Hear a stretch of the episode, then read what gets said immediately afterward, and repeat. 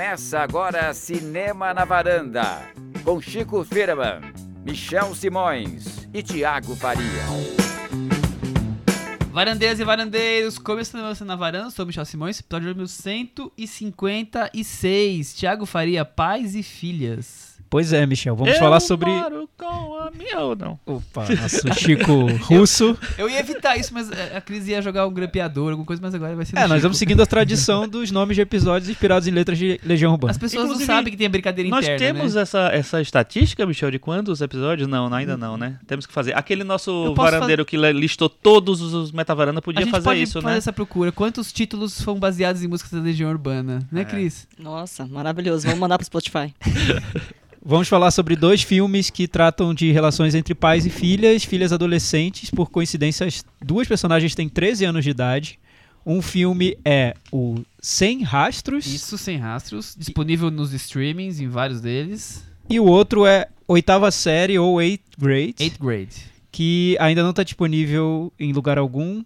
Estamos aguardando o que, Estamos que vai acontecer aguardando com o esse lançamento. filme, né, Chico? Se ele for ser indicado pro Oscar e aí ter distribuição, né? É.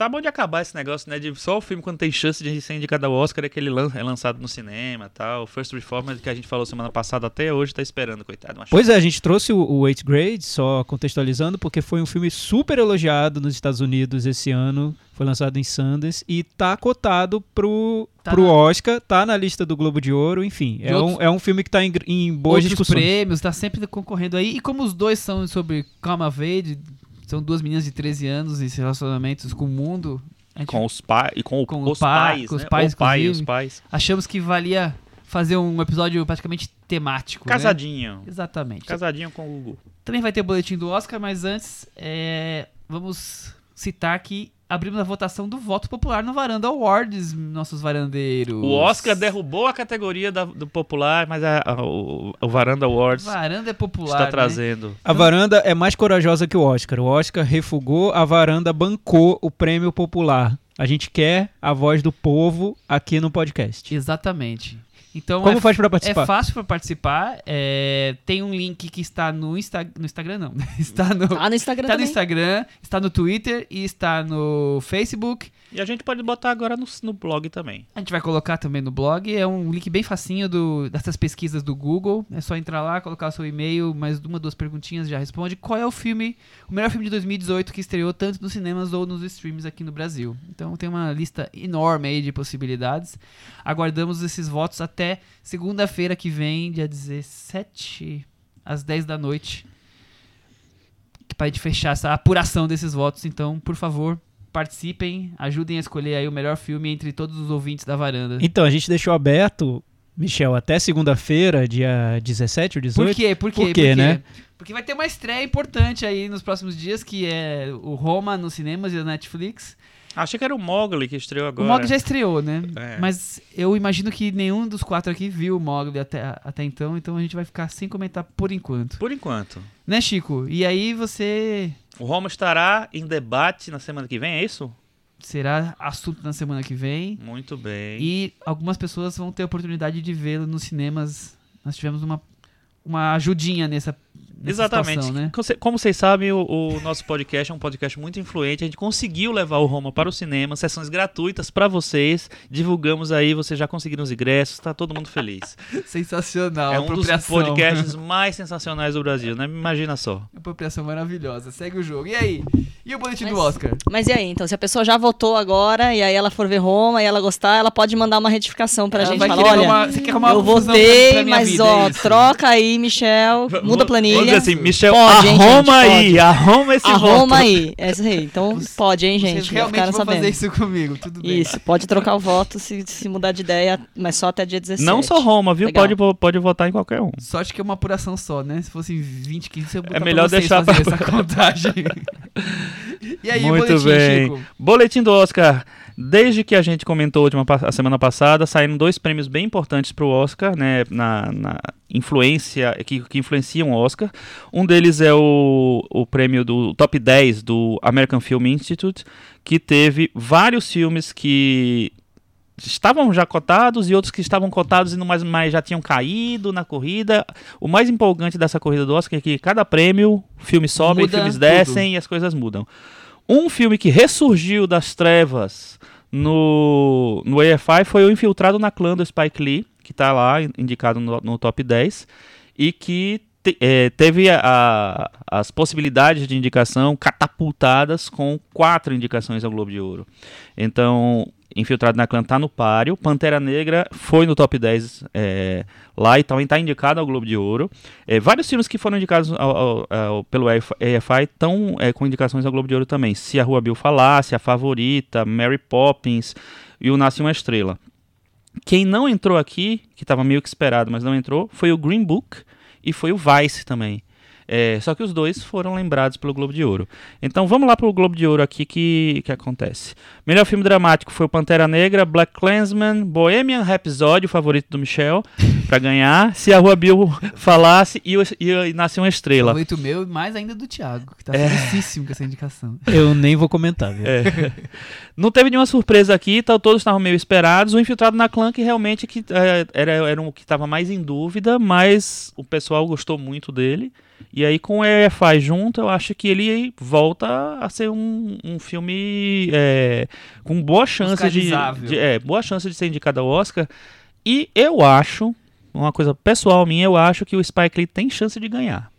Por quê? Porque na, na corrida desse ano a gente tem um grande diretor que, né, que é o, o, o Quaron, que tá, que tá no páreo porque é, já ganhou Oscar, né, tá com um filme muito elogiado, mas ele ganhou o Oscar faz o quê? Dois, três anos, um pouco mais, né, faz uns cinco anos, quatro anos, e, enfim, não sei se eles iam dar um segundo Oscar para um outro mexicano, né? Imagina, o, o Inharitu ganhou também dois anos seguidos, então eu não sei se o, o Quaron tem chance de ganhar um Oscar de novo, de melhor direção. É, e os outros é, mais cotados não estão muito muito badalados assim, então a gente não sabe. Eles vão dar um prêmio para o Yorgos Lanthimos, vão dar um prêmio para Barry Jenkins, Barry Jenkins, num filme que está muito menos falado do que o Moonlight. O Moonlight. É, eu acho que o Spike Lee pode ser um ótimo voto. Tipo assim, vamos reparar o que a gente fez durante. Né, ignorar o Spike Lee durante tanto tempo, não indicar ele pela, pelo Faça a Coisa Certa, eu acho uma possibilidade boa. É, mas assim, o filme mais indicado para o Globo de Ouro foi, foi indicado na categoria de comédia, que é o Vice. É outro filme que tava bem meia boca, borocochô. O Thiago tava falando, né? Tava lembrando que o filme ainda tá sob embargo nos Estados Unidos, então as pessoas não, não podem falar sobre ele, mas já estão dando um jeito de falar, né? É, o pessoal da Variety falou, o crítico da Variety falou que o filme é meio morno, e, mas que tem excelentes é, interpretações. interpretações. e falou que o Christian Bale é tipo assim, é top 1 da corrida que de ator. tristeza, né? Não basta ter que aguentar filme de presidente, agora tem que aguentar filme de vice. Então, exatamente. e aí, a gente podia seguir essa tradição no Brasil, né? Temos bons vices para é, A gente tem até mais é interessantes, né? Eu, eu adoraria ver filmes sobre os nossos vices. É. Você adoraria? Vamos lá. Você Comédias. né, Chico? Você Comédia. quer ver um filme sobre o vício do Lula, que eu esqueci o nome dele, o cara do, que é do executivo Esse lá? já morreu. Então. pode, Enfim, pode fazer filme, pode fazer pode filme. Fazer filme. Eu, eu, gostei da ideia do, do, do, Chico e ele me convenceu, viu? Em, em, dois minutos ele me convenceu que o Spike Lee é o favorito ao Oscar. Ele também. Então, comprando. Ele Até também. ontem eu achava que nem seria indicado e agora comprei. o Chico me convenceu. É, comprei, de... comprei bem. É. Porque eu não sei se o Oscar vai dar mais um prêmio pro Quaron com mais um mexicano, tipo, sei lá, Exato. em cinco anos ganhar cinco mexicanos, quase isso. É, isso, isso. essa cota dos mexicanos também, não, não sei se tem, mas. Pois é, é, daqui a pouco vai ter que criar a categoria. Melhor diretor mexicano pra poder, né, fazer um... um prêmio. Outra coisa que ficou claro no Globo de Ouro é que a polêmica do Green Book não adiantou nada. O, assim, o filme tá lá, concorrendo em várias categorias. O filme não, não foi manchado, assim, não teve a, a, essa essa carreira manchada, prejudicada. Então tá lá cotado. Mary Poppins também várias indicações. Só que teve algumas coisas estranhas no Globo de Ouro. Por exemplo, Mary Poppins, musical, indicado para musical, indicado para ator, indicado para atriz, tem é, indicado para trilha sonora, não tem nenhuma canção indicada para melhor canção e tem e são tem duas canções é, originais que eu o filme Chico lança. sobre isso eu ouvi um comentário de, de, de um crítico americano que já viu o filme que ele fala que as canções são muito parecidas entre elas não tem nenhuma que se destaque tanto hum, assim pode ser para sobressair e que esse é um ano bom pra canções, porque tem canções muito fortes em outros filmes. Principalmente a canção do Nasce uma Estrela, que pra mim é, é barbada absoluta. É, não, eu perder, acho que é a maior Algo muito barbada. estranho É. terá acontecido. E, eu, e o filme, e agora te- eles estão fazendo isso nos últimos anos. é, o filme tem muitas canções originais, só que eles só estão fazendo campanha pra uma, que é a Shallow. Então, assim, tipo assim, não quero que nenhuma, nenhuma mais tenha a chance. outra, é, né? não, não quero que perca de jeito nenhum.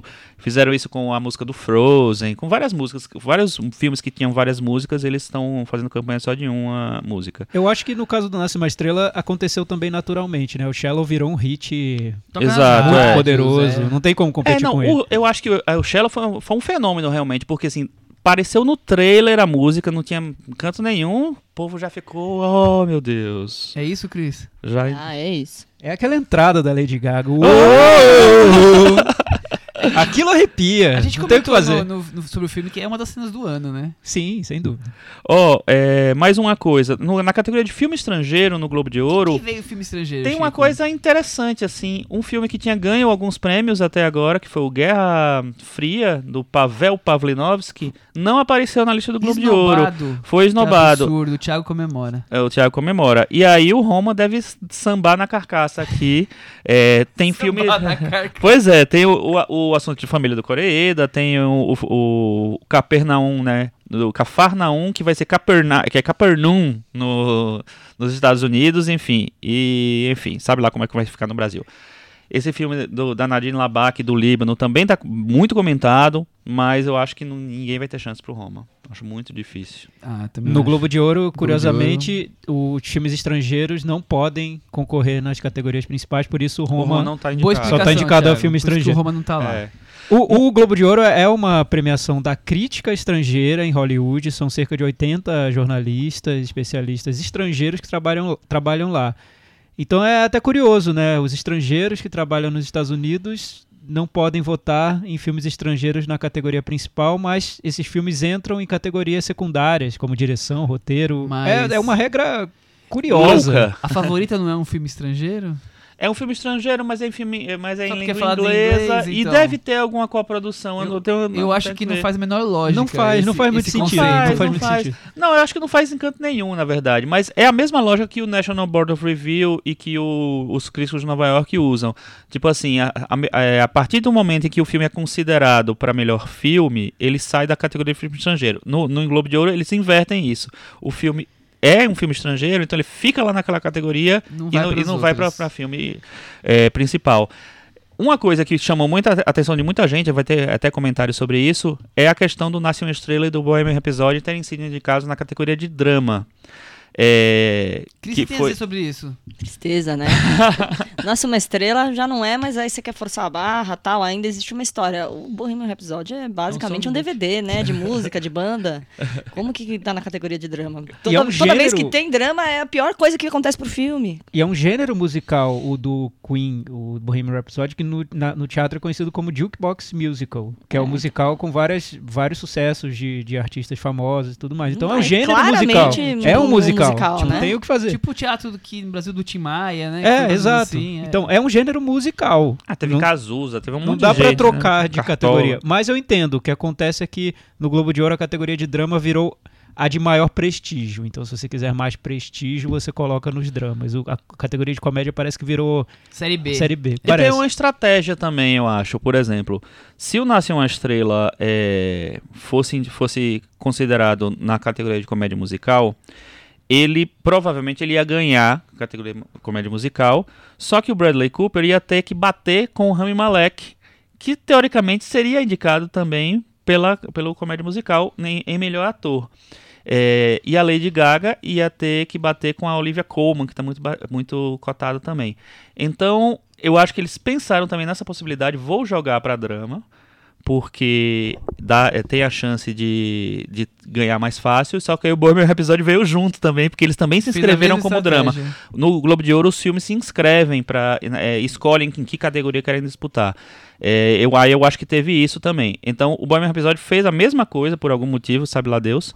E aí, é, Bradley Cooper e Rami Malek estão indicados a melhor ator. Lady Gaga vai disputar não com a Olivia Colman, mas com a Glenn Close. Então, tem umas, uns paus aí bons assim, que, que vão, vão, custar. Mas eu acho que Strategies. no Globo de Ouro, a Lady Gaga tem chance de ganhar. No Oscar, eu acho que não. Muito bem. Ma- Mais alguma coisa sobre o Globo de Ouro? Globo de sim, Ouro, né? é, Acho que tem- agora temos um momento cantinho do ouvinte Ah, misturado só- com o boletim Só do uma Oscar, coisa, é assim, tem aquelas, categori- aquelas indicações meio malucas do Globo de Ouro. O Globo de Ouro adora estrelas, então temos Nicole Kidman pelo filme Destroy, um filme que eu vi, é muito ruim. Eu achei péssimo.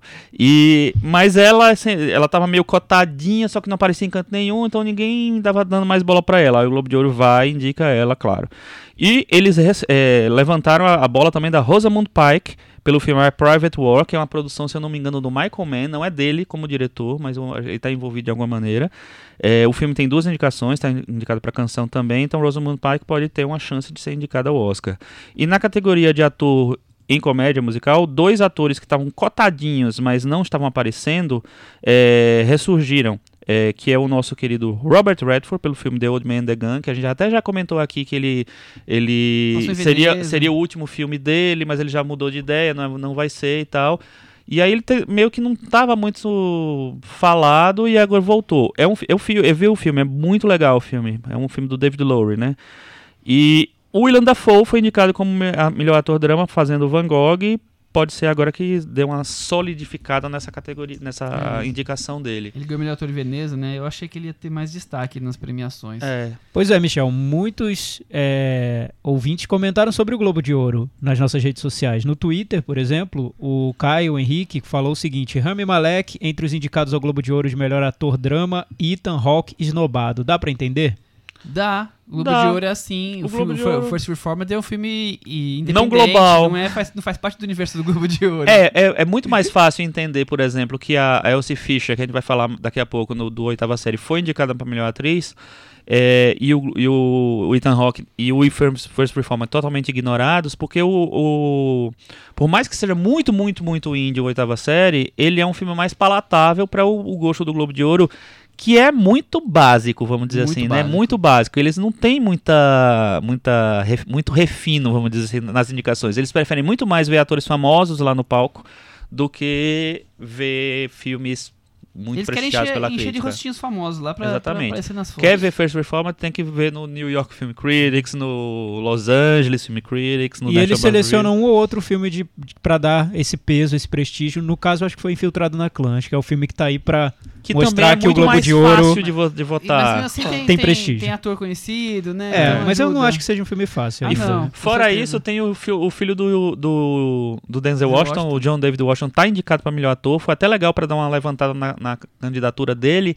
E é basicamente a vitória do Miss Golden Globe, né? Que eles têm aquela tradição de trazer os filhos dos atores para ser meio que um a- ajudar no palco, né? Eles Preencher. apresentam logo no começo e tal. E aí agora eles estão indicando eles para coisa. Olha que coisa incrível. Muito E bom. no Twitter também o Aécio comenta: não dá pra entender Aécio nem. Neves? Aécio de Paula. Ah, não tá. dá pra entender nem o Remy Malek, nem o próprio Bohemian Rhapsody na lista de melhores filmes. Por isso que a gente gosta dos nossos ouvintes, né? Eles são exatamente como a gente. Você gente vê a que gente. o, no Brasil o Bohemian Rhapsody está fazendo um sucesso desgraçado, mas não entre os ouvintes da varanda, que Mas o, não gostaram da indicação. Mas o Rami Malek tava muito na cara que ele ia concorrer, eles adoram esse tipo de indicação e eu acho que ele vai concorrer ao Oscar, Você acha que é certeza? Será, cinco? certeza. Eu acho que o Rami Malek, Mesmo com aquela no dentadura. Globo de Ouro, ele tem chance de ganhar.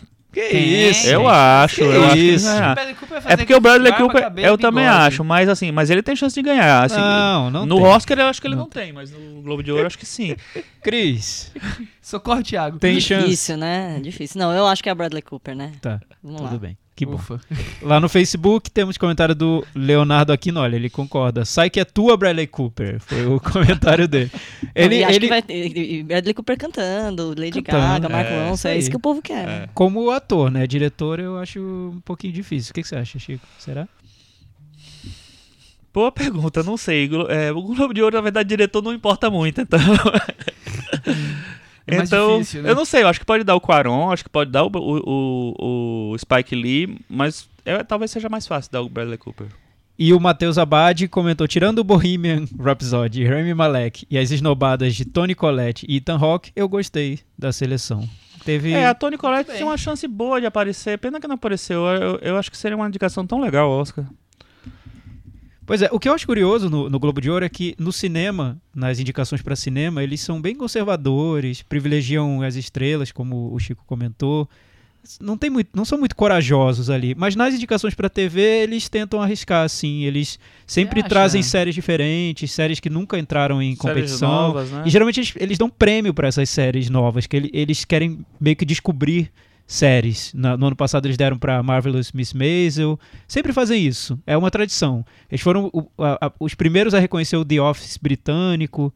O, o Globo de Ouro é bom para bom, eu não sei, depende, mas eles gostam de mostrar certa coragem na premiação de TV que eles não mostram na É, de cinema. Eu nunca reparei nas partes, nessas partes. Eu, eu reparo muito na- no Globo de Ouro na parte de elenco, e que eles sempre privilegiam gente muito, muito famosa. É, então, elenco, elenco acho que é pra, pra compor a- a- a- as estrelas da premiação. É, é, e É. não só as indicações, sempre ganha o melhor série, atriz ou ator, melhor série ou minissérie, aquele ator famoso que fez um papel na TV dessa vez, sabe? Um Joe Lithgow da vida. Às vezes alguém já que tá em. Talvez, provavelmente o Michael Douglas eu acho que é o. o- tipo o nome certo, assim, que pra ganhar prêmio de melhor ator de série, do que ele tá indicado aí. Indicado. Porque é o perfilzão que eles usam. Mas pra, pra série mesmo eu nunca tinha me dado conta. Eu vou- observar isso. Sim. Esse ano, aí. esse ano, bem, bem possível que o Killing Eve acabe ganhando. Hum. Porque ele preenche esse requisito de ser- ter sido uma série muito comentada, muito elogiada. Virou pop no, entre o público de séries e é, é o tipo de, de atração que o Globo de Ouro gosta de reconhecer. Vamos ver. Vai ser legal se Vai reconhecerem. Eu, curioso, eu é. gosto da série. Deixem então comentários lá no nosso blog cinemanavaranda.com. Na semana que vem, se vocês quiserem falar mais sobre Globo de Ouro, sobre Corrida do Oscar e os filmes em discussão, que a gente vai começar a falar daqui a pouco, Sem Rastros e Oitava Série. Exatamente. Vamos começar com Sem Rastros, então? Vamos. Como eu já comentei, o filme está disponível nos streamings, é, vários deles, deve estar no Now, provavelmente. É, filme dirigido pela Debra Granick, Diretora, diretora do... de Inverno da Alma. Inverno e da que Alma. vocês acham? Ela tem outros filmes também, acho que tem mais um pelo menos, acho que é um documentário. O que, que vocês acham do, do Inverno da Alma, da carreira da Debra Granick? Que filme que lançou a Jennifer Lawrence? O filme que lançou, ela descobriu a Jennifer Lawrence, né? Ela lançou, realmente, a Jennifer Lawrence concorreu ao Oscar por aquele, aquele papel. Era, era uma É. ninguém, né? Uma, É, uma desconhecida. Eu não sou um grande fã do Inverno na Alma, não, mas eu, eu acho o filme interessante, mas não, não, não me, me pega tanto, não. Mas achei legal a Jennifer Lawrence ter sido revelada ali. Aliás, ela revelou também o John Hawkes, que depois fez aquele As Sessões. Ele fez vários filmes, começou a fazer vários filmes. É, eu, eu acho que é uma Tá do diretora, é uma Lançan. diretora de atores, é uma diretora boa de atores. Ela repete né, essa- esse feito assim, ela tem boas interpretações desse filme. E é uma diretora que gosta muito de mostrar o tipo um interior mais cru americano, né? Um, um interior mais, sei lá, mais talvez um pouco mais pesado assim. Nesse filme eu acho que é um pesado diferente do, do Inverno na Alma, mas o é, eu acho que ela tem esse foco de mostrar a, a verdadeira América. É, o Inverno da Alma eu, também não sou tão fã, assim, não me marcou muito. Me marcou a interpretação da Jennifer É, Lawrence eu gosto da mesmo. interpretação dela. E, e eu lembro muito do estilo do filme, que era algo mais dark, quase um Uhum. gótico Meio de- denso. do É. interior dos Estados Unidos.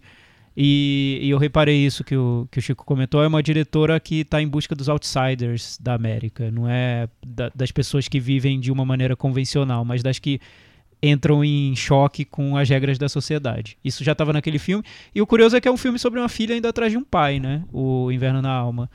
Ela fez esse filme em, em 2010.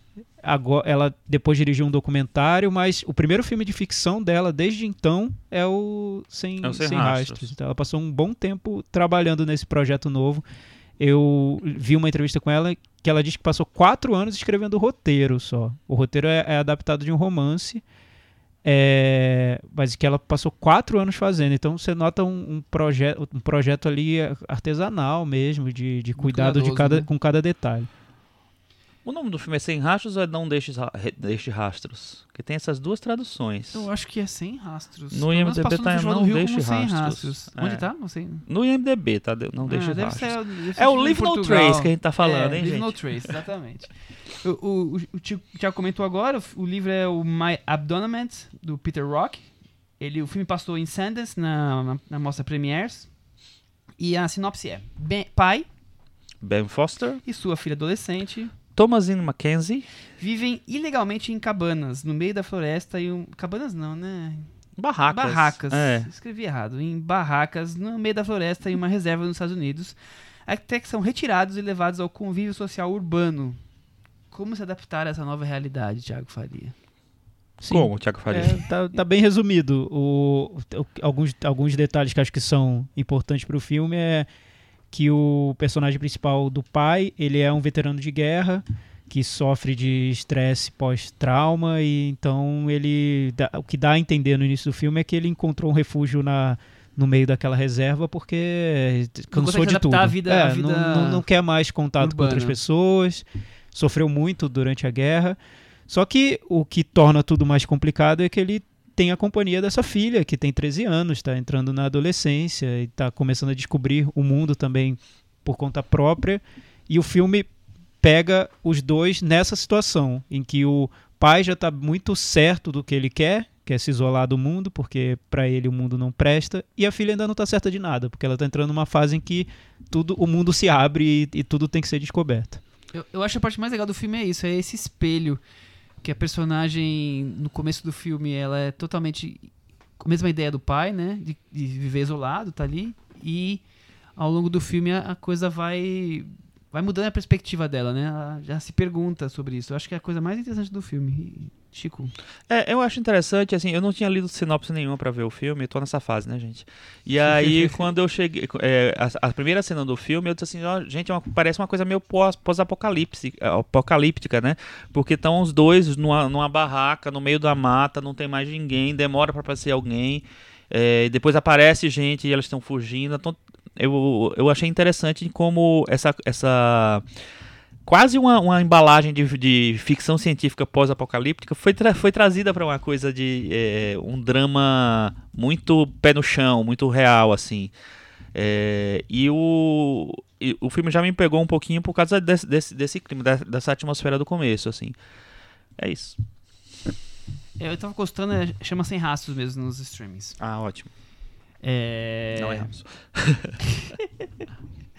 Mas como é que é, como é que você, é isso? É um filme inicialmente é de sobrevivência mesmo, né? O filme vai desde de morar na mata, como fazer como fazer fogueira, né? E se, se esconder das pessoas. Eu acho curioso esse esse trabalho dela de se embrenhar no meio do, do mato e mostrar essa relação de quase dois animais, né? As pessoas comparam muito esse filme com o Capitão Fantástico. Eu acho que ele para aí na comparação. Aí, Simplesmente. pelo amor de Deus, Michel, para com É, isso. não, Vou eu- embora daqui. Eu, Não, mas eu, eu tô falando que Não, eu, eu gosto. fala. Tá, É, tudo bem, eu, tá eu, bom. eu entendo, entendo a eu entendo por esse lado de ser uma coisa de, de ter uma visão quase ingênua do mundo. Ah, consigo me viver sem, um, sem o mundo, né? Consigo viver isolado, consigo viver é, com as coisas da natureza. Eu acho que tem a ver, um pouco a ver, sim. Mas com a diferença de que Capitão Fantástico é um filme muito ruim. Sim, é. Não, E esse é um filme bom. Também, e também com a diferença. É que, é que eu entendo, é muito fácil criar essa conexão, porque lá no Capitão, Capitão Fantástico era um pai que era muito. estava muito decidido sobre aquele estilo de vida de outsider e criava os filhos de uma maneira muito fora da, da sociedade e o filme ficava martelando que aquilo poderia ser interessante. Nesse não tem nada a ver, porque o pai tá numa situação de trauma, você vê que ele tá muito mal mesmo, ele não tá ele tá certo sobre o que ele quer naquele momento, mas porque ele sofreu muito por algum trauma. Não é um, um não sei, um militante da causa outsider que já tá ali é, super sensato, pregando. Pro... Não, ele é um cara que tá numa situação quase introspectiva mesmo. Ele não sabe como lidar com, com a vida. E tá muito claro isso pra mim. O Capitão Fantástico eu já acho que é um outro tom. Acho que é um filme muito mais certo de, desse discurso de, de que a sociedade né, é, corrompe, enfim. É um Esse filme- filme, não. É acho um que é filme todo mais diferente. Haribo. né, o- é um filme mais Haribo. Esse tem um pouquinho de Haribo, mas é bem, bem menos do que o Capitão Mas é Fantástico. um, é, um, é um filme sobre um personagem é, extremamente egoísta, né? Porque você lidar com. fazer crescer com uma filha de 13 anos no meio do mato e querer cada vez mais afastar ela de qualquer relacionamento com, com a sociedade é um, um pai que não tá pensando na.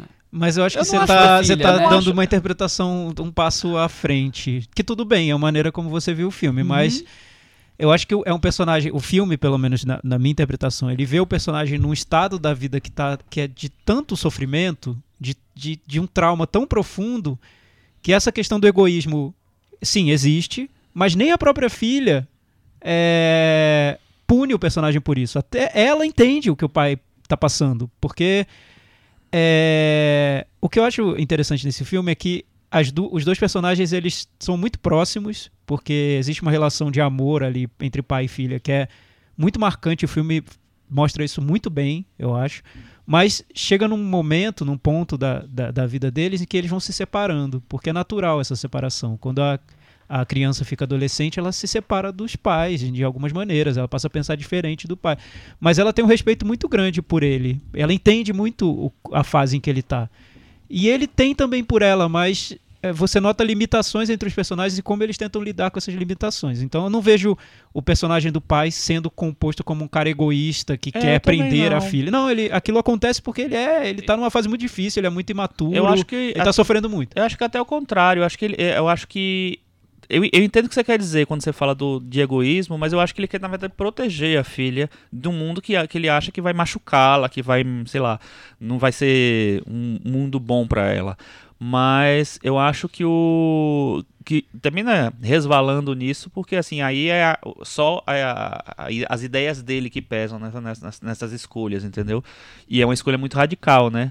É, eu acho interessante porque poderia o filme poderia cair numa bobagem, né? Podia ser um, imagina, você conta para alguém, ah, é um cara que tem um trauma, vai morar na barraca com a filha para se isolar do mundo, no meio da floresta. É, podia virar um filme bem, sei lá, bem bobo.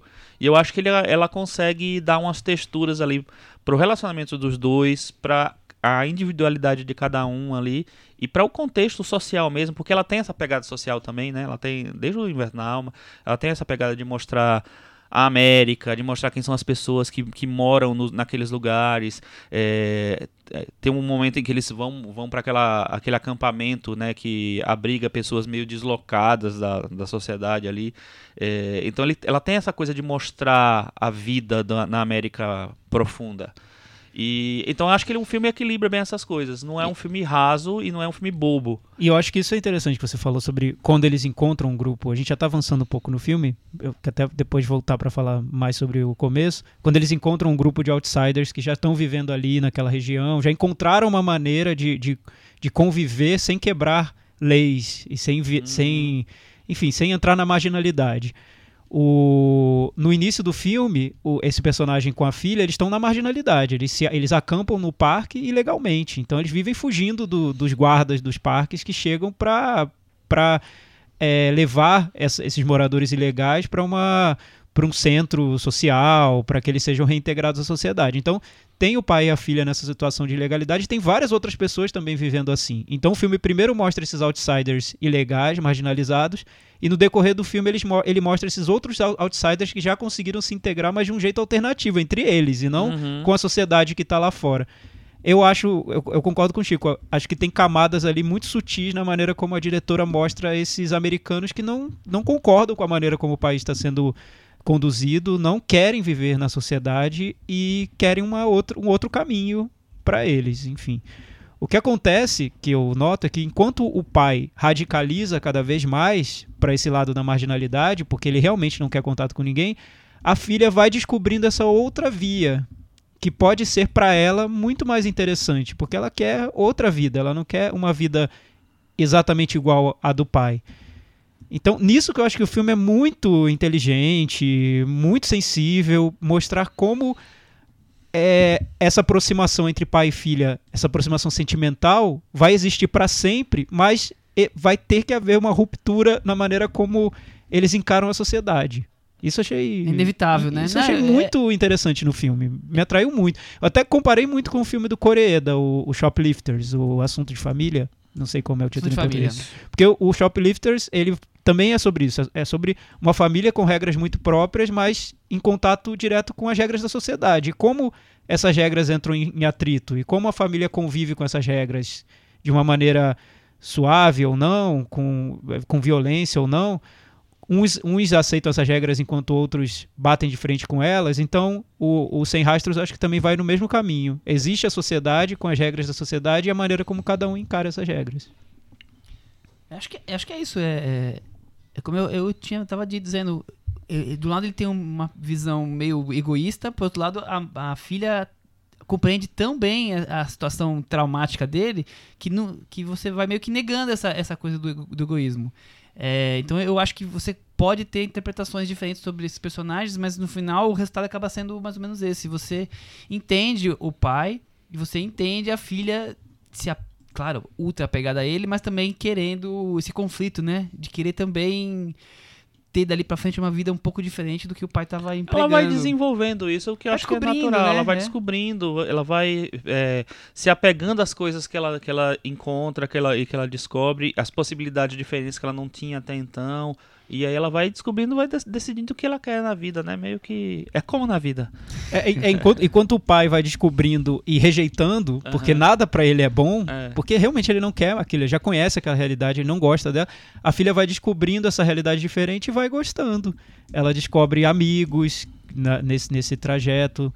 Ela descobre a natureza, tem uma cena dela com as abelhas, que ela, ela aprende a, a- a lidar com as abelhas e depois ela vai contar pro pai, super empolgada, que aprendeu a lidar com as abelhas. E o pai fala pra ela, tipo, nada a ver, não tô nem interessado sobre isso. Vamos pro meio do mato, fugir disso daqui.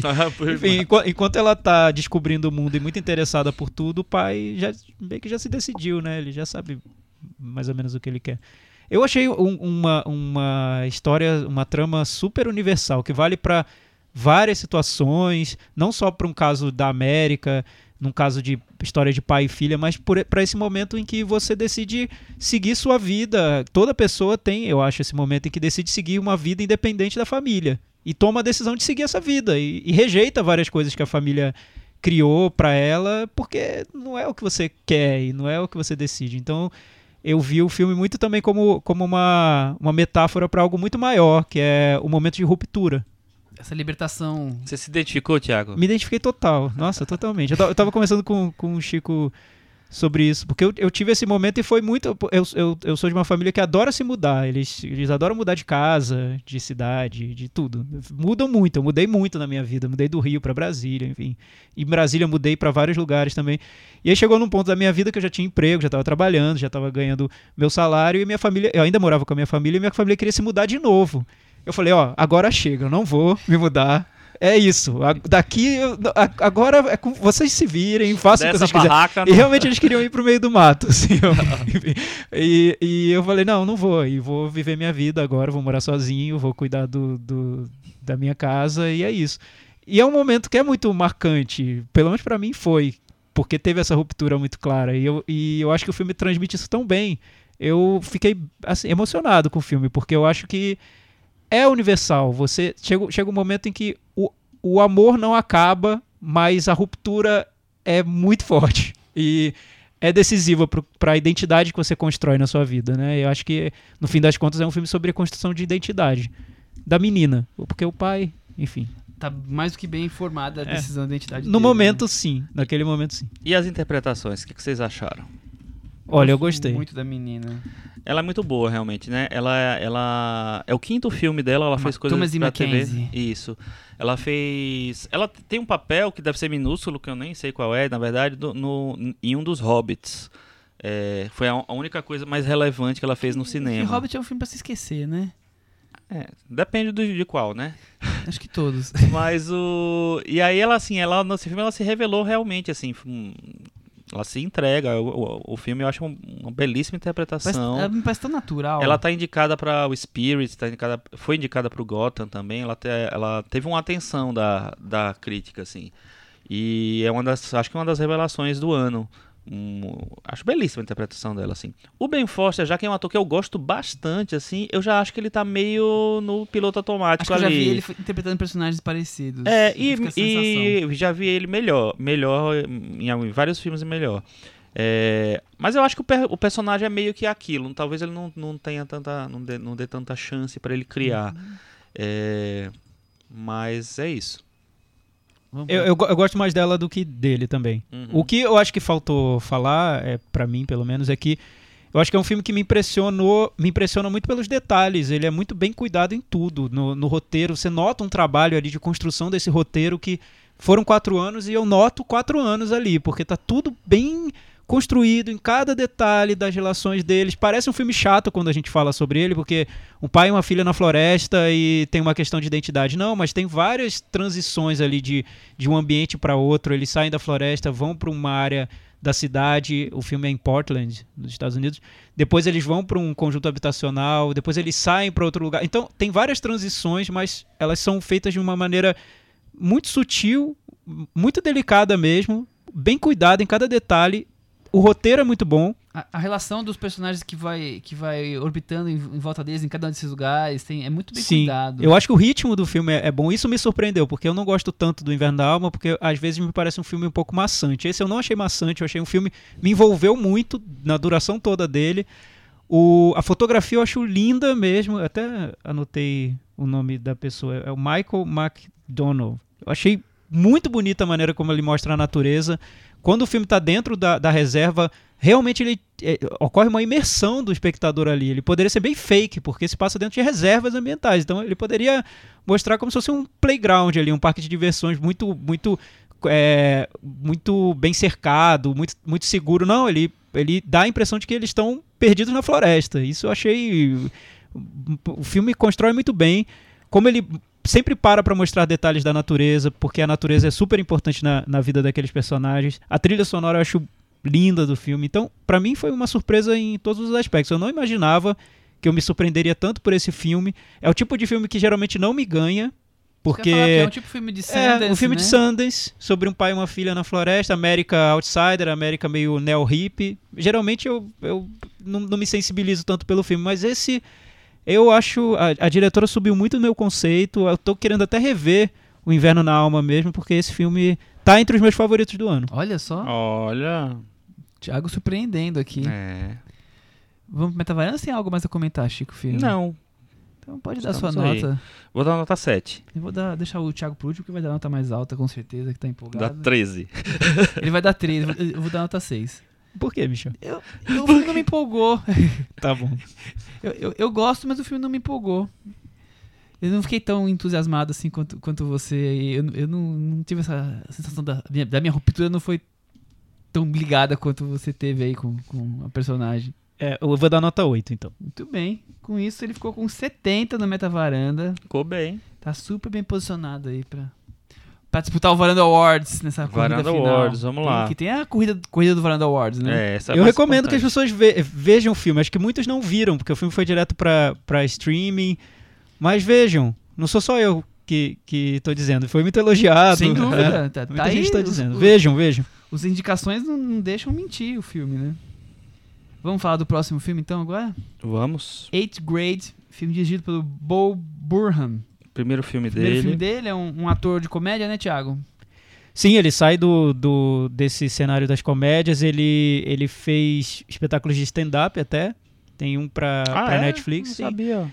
Ele é super jovem, 28 anos. Primeiro longa Tem dele. cara de menino, Pois assim. é.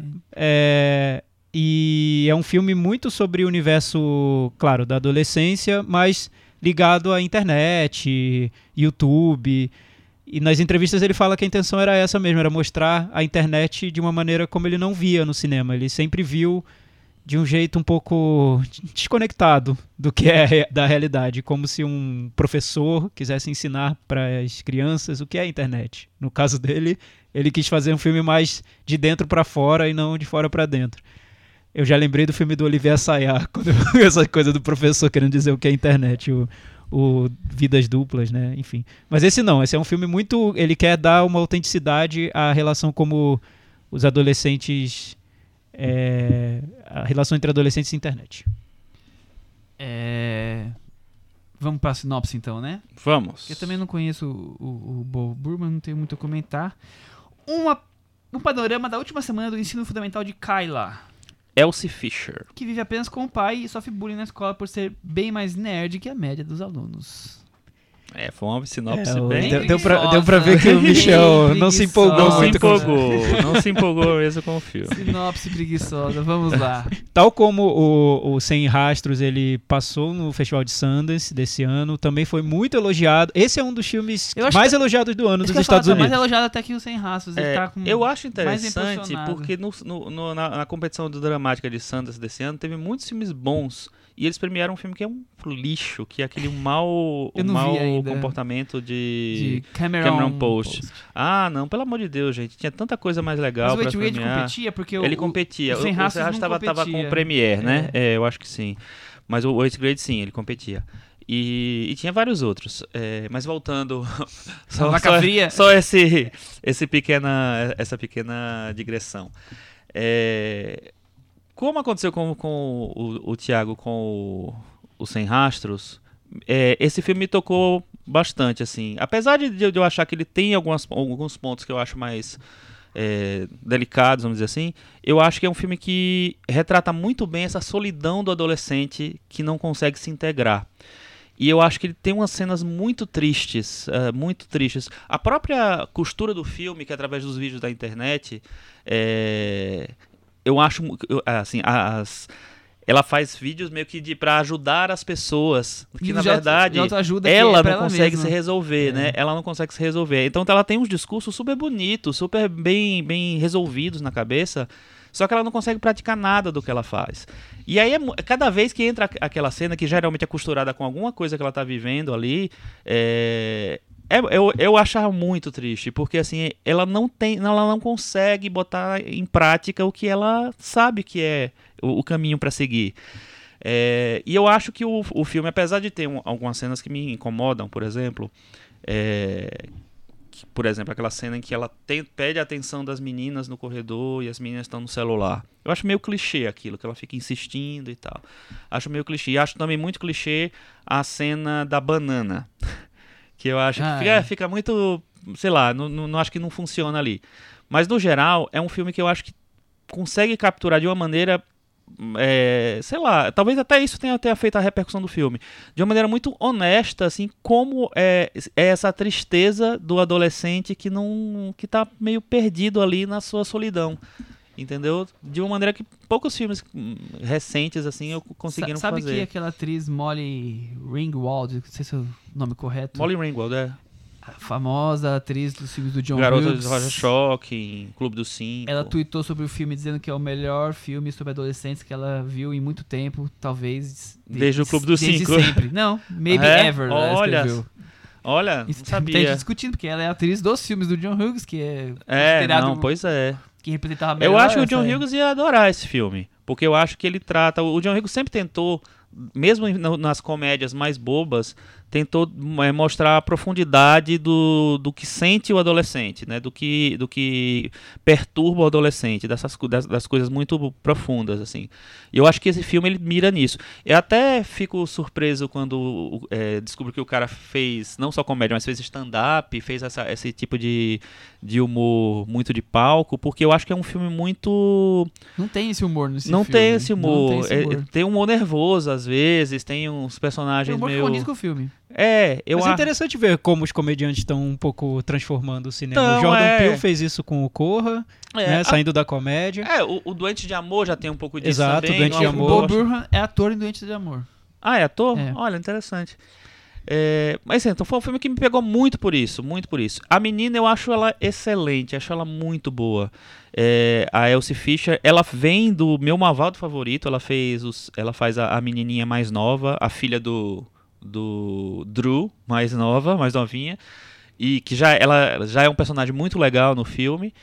E ela traz isso, ela fez alguns filmes, mas nenhum chamou muita atenção. E esse é o grande filme dela. E ela tá indicada ao Globo de Ouro, tá indicada. Indico, é, concorrendo ao Spirit, concorreu ao, ao, ao Gotham também. Tá, bem, tá muito elogiada no, coisa. 13 É, essa é uma das grandes revelações do ano também, junto com a Tomazinho do, do Sem Rastros. É isso, Thiago? É um filme sobre a adolescência, assim, Sim, eu, resume muito bem. eu concordo com o Chico. Eu, gostei do filme. O, essa tristeza toda eu acho que ele passa bem. Mas o que me, me impressionou mais é cada um se impressiona por um viés do- dos filmes, né? O, o, o que, eu- que me impressionou foi como ele ele joga em contraste essa vida que ela leva na internet, que é uma vida muito vibrante, muito, muito é, colorida. É descolada a gente falar. É, né? frenética. E com essa vida que ela leva no, no colégio, que é uma, é uma vida invisível. Ela não é notada. Ela ganha, ela ganha uma, uma premiação no início que é a de mais quieta Mas do que colégio. essa Então ela não é notada no colégio. Só que quando ela vai para esse ambiente da internet, do YouTube, vídeos que só ela faz, ela faz para só ela ver, porque acho que tem três views, dois views. e mas é tudo muito muito frenético, muito muito alegre, não sei, muito, não diria alegre, mas parece que exi- existe uma vibração, Empolgado, é, vai ter existe uma- energia ali que não tem na- no, no Na dia a dia dela. dela. Mostra que tem uma pessoa ali que não consegue, em sociedade, mostrar quem ela é, né? Inclusive, ela fala isso num dos vídeos. É, mas, mas eu vejo que a as redes sociais, né, YouTube e tudo mais, internet, ele- eles permitem que os adolescentes, qualquer adolescente que viva qualquer experiência, tenha esse casulo de vibração de energia, de, de cor, de, de entusiasmo, enfim, e que aquilo preenche uma parte da vida deles. Um, um detalhe desse filme que eu acho muito bom. Eu acho que, além de. Desculpa, só, só pra, pra continuar no, no assunto. Eu acho que além de preencher, é meio que um simulacro da vida deles, porque é, é como se eles retratassem a vida que eles não têm. Então, é, eles vêm. É como se vende, você vende uma coisa e que você não, que você não consegue alca- alcançar. E eu acho que é, é uma discussão muito, muito até não é banal, mas assim, acontece muito? To- todo mundo muito fala muito isso. Ah, todo mundo parece muito feliz na internet, na- nas fotos, não sei o que lá, e na vida não é assim. Tá, tudo bem, porque você quer fazer, você faz o retrato da sua vida alegre, você não quer, quer mostrar que você tá triste na internet. Mas eu acho que o filme, ele, ele mostra isso com muita delicadeza, porque ele costura isso muito com a, a- as cenas que ela tá vivendo ali. Tudo é muito costurado. E, é, e eu acho que ele encontra o- a- a- os discursos certos ali. Eu gosto muito dos discursos, de todos os discursos do dos vídeos dela. Desculpa. Sim, e que funcionam, os discursos do vi- dos vídeos funcionam como uma espécie de ra- narração em off, muito bem sacada do filme, É. porque é o ponto de vista de primeira pessoa, ponto de vista da personagem, mas é a- o discurso da personagem para motivar outras pessoas como ela, mas um discurso que não é ouvido por ninguém, porque ninguém vê os vídeos dela. Então, tem essas várias camadas na narração em off do filme que acho que dão, uma densidade maior. O, o detalhe que eu gosto muito, que eu tava falando, é a trilha sonora. É, eles deram a trilha sonora para uma compositora de música eletrônica chamada Anna Meredith. Muito boa, aliás, recomendo irem ao Spotify. Mas ela fez uma trilha que é o pop do pop mais artificial, colorido, grudento. é, Taylor Swift jogada num estrobo. É, Miley Cyrus, a enésima potência.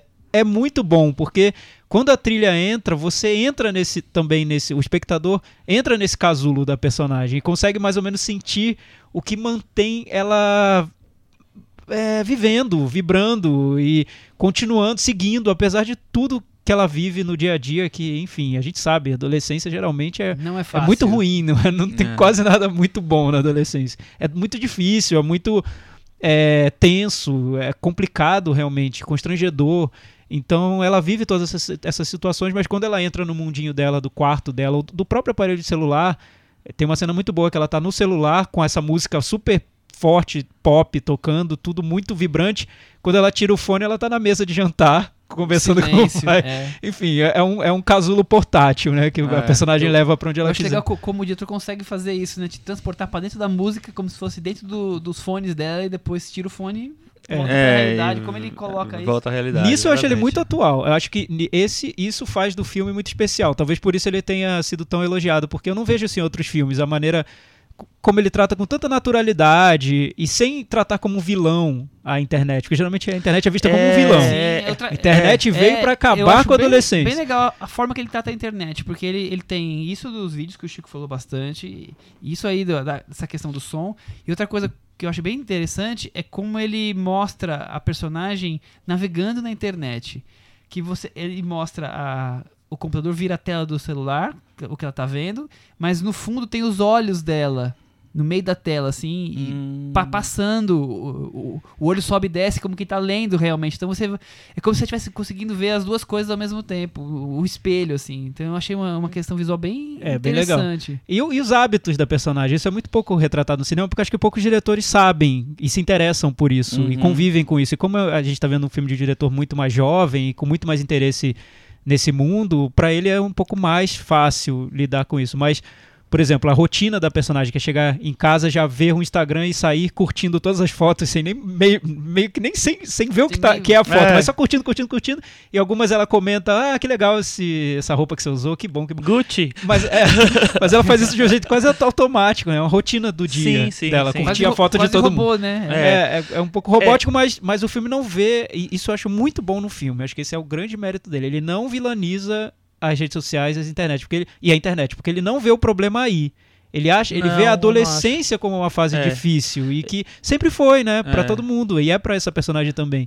A internet e as redes sociais eles são um elemento que tá agora fazendo parte da, da vida dessas pessoas, mas não algo que vá Tá destruindo a destruir adolescência. a adolescência, isolar É. as personagens, como vários filmes mostram. É, eu acho, eu acho incrível como ele é, consegue capturar essa coisa da, da dúvida do adolescente para onde ir, porque me parece uma personagem completamente perdida, ela não sabe, ela quer se agarrar a mil coisas, só que ela não consegue, ela não, não sabe chegar nas coisas, ela não, não tem o perfil talvez que seja o mais é, que, que se encaixe nas coisas, então acho, eu vejo uma personagem totalmente perdida tentando se agarrar na primeira coisa que aparece. Então quando aparece um- uma amiga mais velha que é muito legal, que ela nunca teve isso, ela se joga completamente naquela história lá.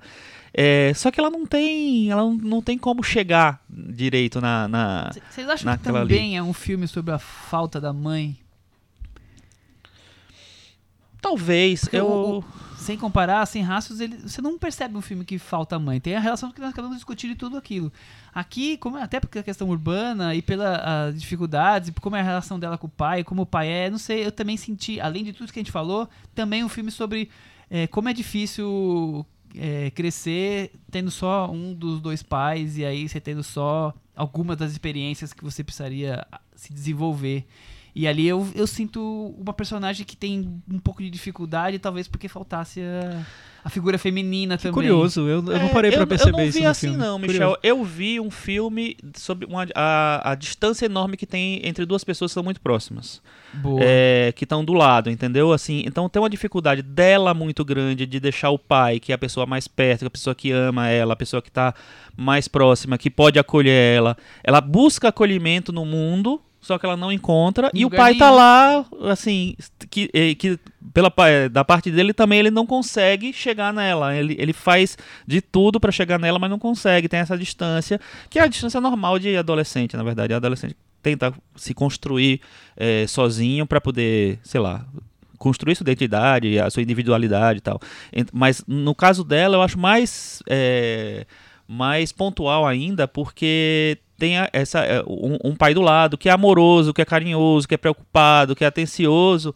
Só que ela não dá bola pra ele porque ela quer o mundo, só que o Ela mundo quer o que ela não tem, né? Não ela quer o que ela não fácil. tem e tal. Mas é, é- Então- é até, é até curioso isso, a relação dos dois, do pai e da filha. Porque o filme poderia tratar o pai ou como um idiota, como Uhum. vários filmes tratam, e principalmente filmes de adolescente. O pai É. geralmente é um idiota. Pessoa- é a filme pessoa que tá, tá É. perdida em outra Tá geração. lá pra ser enganado. É, É, que não, não consegue lidar. E- ou como um pai ausente. E, e não tem nada a ver. É um pai super amoroso, é um pai legal, que tá lá sempre presente, ele quer conversar, ele quer saber os problemas da filha, ele tá lá, ele não, não imagina. E ele É- quer, ele é tem essa presente, e ele é. tem essa disposição de ir lá e tentar entender como a, como a vida, como a filha é, vive. Só que ela não quer saber do pai. E, e eu acho isso super interessante no filme porque é- acontece realmente, né?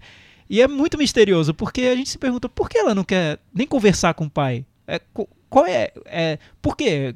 É uma vergonha, um constrangimento? Ela não tem o que falar com ele? Ela quer. Aquilo a deixa com vergonha, mas a deixa com vergonha dentro de casa, sem ninguém por perto. E a gente vê isso na adolescência, né?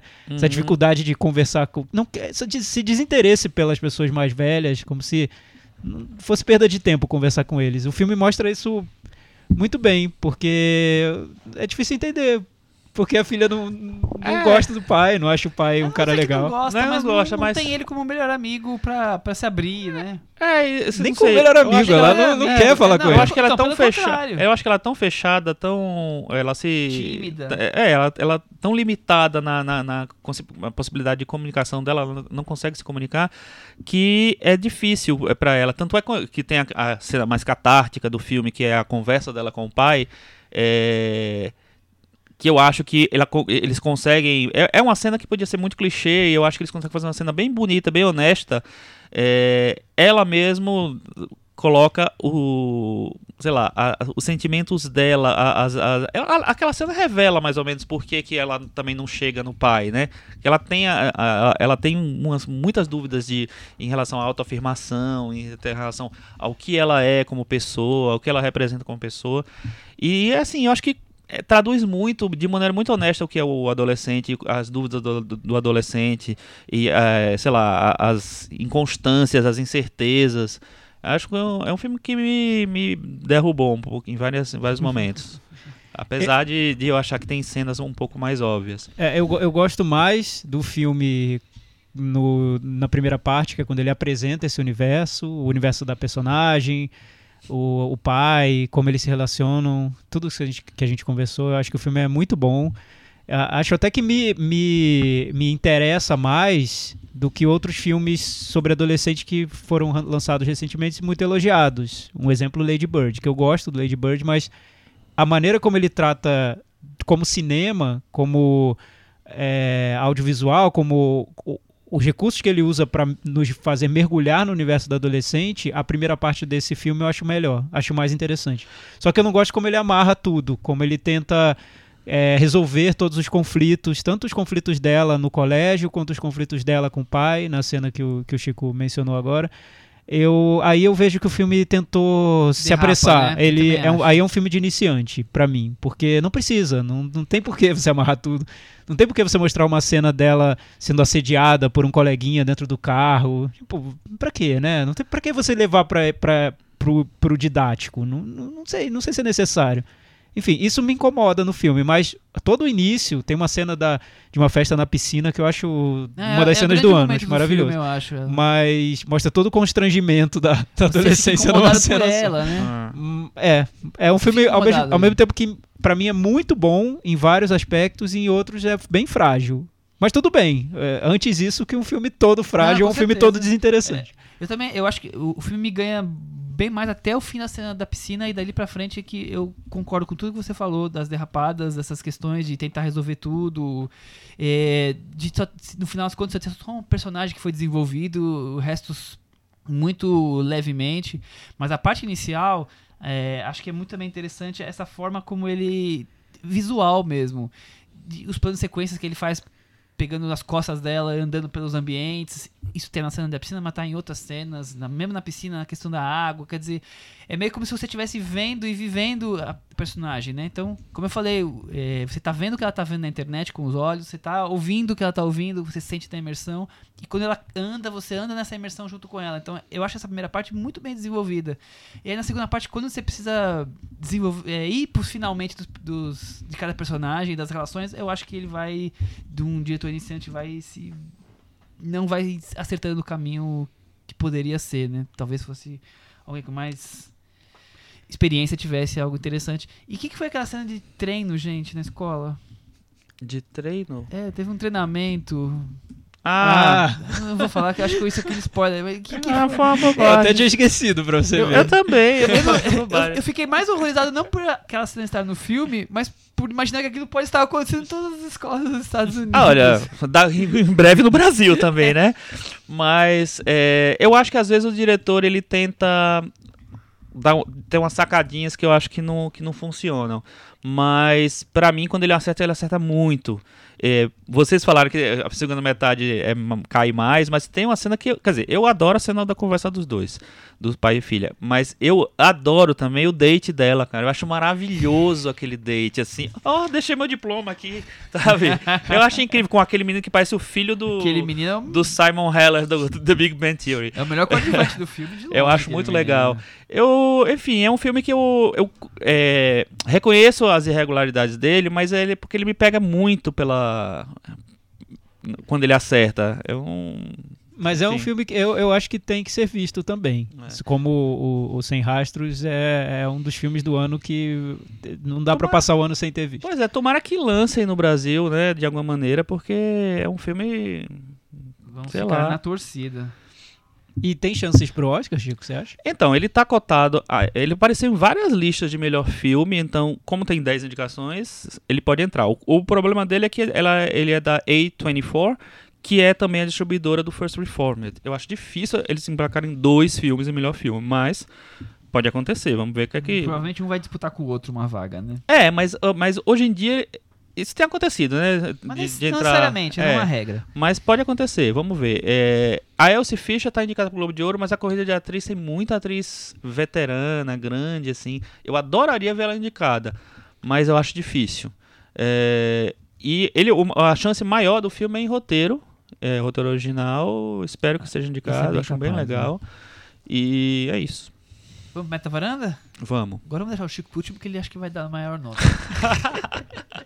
Quer ver terminar sempre ganhando estilo, né? E aí, Thiago Faria? Eu vou dar 7. O Thiago vai dar 7 eu vou dar 5,5. Que que é isso? Eu gostei mais do Sem Raças do que do 8 Grade. É, deu 6 pro Sem Rastros. Nossa, que coisa maravilhosa. Eu vou dar 8. Com isso, ele ficou com 68 no Metavaranda e também tá bem posicionado aí. Ficou É. um pontinho atrás do First Reformer, ficou com 69. Tá bem aí. A Ursula deve ser 19. Muito bem. É, temos recomendações rapidinhas, algum filme que precisa Ai, ser. meu Deus. Tá tendo uma mostra de cinema. é, começou a mostra de cinema polonês na Cinemateca. Vai abrir com Guerra Fria. Acho que já abriu até, né? Não, não, acho que vai ser agora. Acho que sei. é quarta-feira. É, vai abrir com Guerra Fria, do Pavel Pa- Pavlovsky. E tem vários clássicos. Tem filme do Andrés Vajda, tem filme é, premiado, tem, enfim, tem muita coisa interessante na Cinemateca. Então, vale a pena dar uma olhada durante uma semana lá. Thiago? Não tenho recomendações essa semana. É, Eu, só, eu vou só re- recomendar, porque como a gente falou sobre filmes de adolescentes, é, essa série que tá na, na Netflix já há um tempo, na segunda temporada, American Vandal, eu já recomendei uma vez aqui, é, mostra muito bem essa relação do, do adolescente com redes sociais, internet, e, e de um jeito que também me parece mais de, de dentro pra fora que de fora pra dentro. Então dá uma. casa bem com o oitava série, eu acho. eu também ia recomendar a mostra cinema polonês, mas eu vou trazer então uma rapidinha. O Chico, você viu o Tinta Bruta que estreou essa semana? Vi. Você não gosta muito que nem eu. Não sou tão fã. Eu acho É. tão legal a, a, a ideia visual das cores com a dança. E eu só acho legal até aí. Eu gosto bem mais do, do filme anterior dessa dupla de, ah, de diretores. Que Gaúchos, é, é, é, é, Acho que é Beira-Mar que chamava. A beira, é, beira mais, exatamente. Beira-Mar, é. eu acho bem mais legal. Esse é um personagem solitário, né, tentando encontrar seu espaço, morando com a irmã, ou morando sozinho. Mas a questão da dança, que ele, ele ganha vida com. Ganhando é, é tips dizer? na internet, né? Fazendo shows fazendo show- eróticos. showzinhos eróticos É. na, na internet e, e ganha dinheiro com isso. E ele usa essa questão das tintas coloridas e isso dá um visual super diferente pro filme, né? É, tem uma Mas o resto é um uma- drama normal, a gente já viu personagens parecidos com aquele. Ele né? tem, eu acho que ele tem uma coisa da, de pegar essa vida urbana, né? A vida da grande cidade, a vida da, é, do cara homossexual na grande cidade, adolescente, meio também começando a, a viver a sua, a sua homossexualidade e tentando lidar com aquilo. Então, é, eu acho que, é tem um esforço grande de, de, de mostrar isso, acho, acho interessante. E o fato de ser um filme gaúcho que, que, que, é, conseguiu ganhar circuito e, e ser, ser lançado bem, ele ganhou o, o TED em Berlim. Ganhou o TED em né? Berlim, O- bem aliás, lembrado. brasileiro adora ganhar o TED, né? Impressionante. O assim. Berlim adora dar prêmio ao TED Legal, acho ótimo. Brasil. E aí, é, eu acho legal prestigiar esse filme. Ele tá passando na sessão vitrine, né? Então tá em E- mais de 20 cidades. É, tá em várias cidades brasileiras, assim, acho que vale a pena dar uma atenção pro filme, assim. Eu não sou tão fã do filme, mas eu a- acho que é um, um filme pra ser visto também. É um dos filmes brasileiros mais premiados aí É. internacionalmente este ano. Exatamente. É isso aí, então. É, deixem comentários nas redes sociais, participem. Até semana que vem. Tchau. Tchau.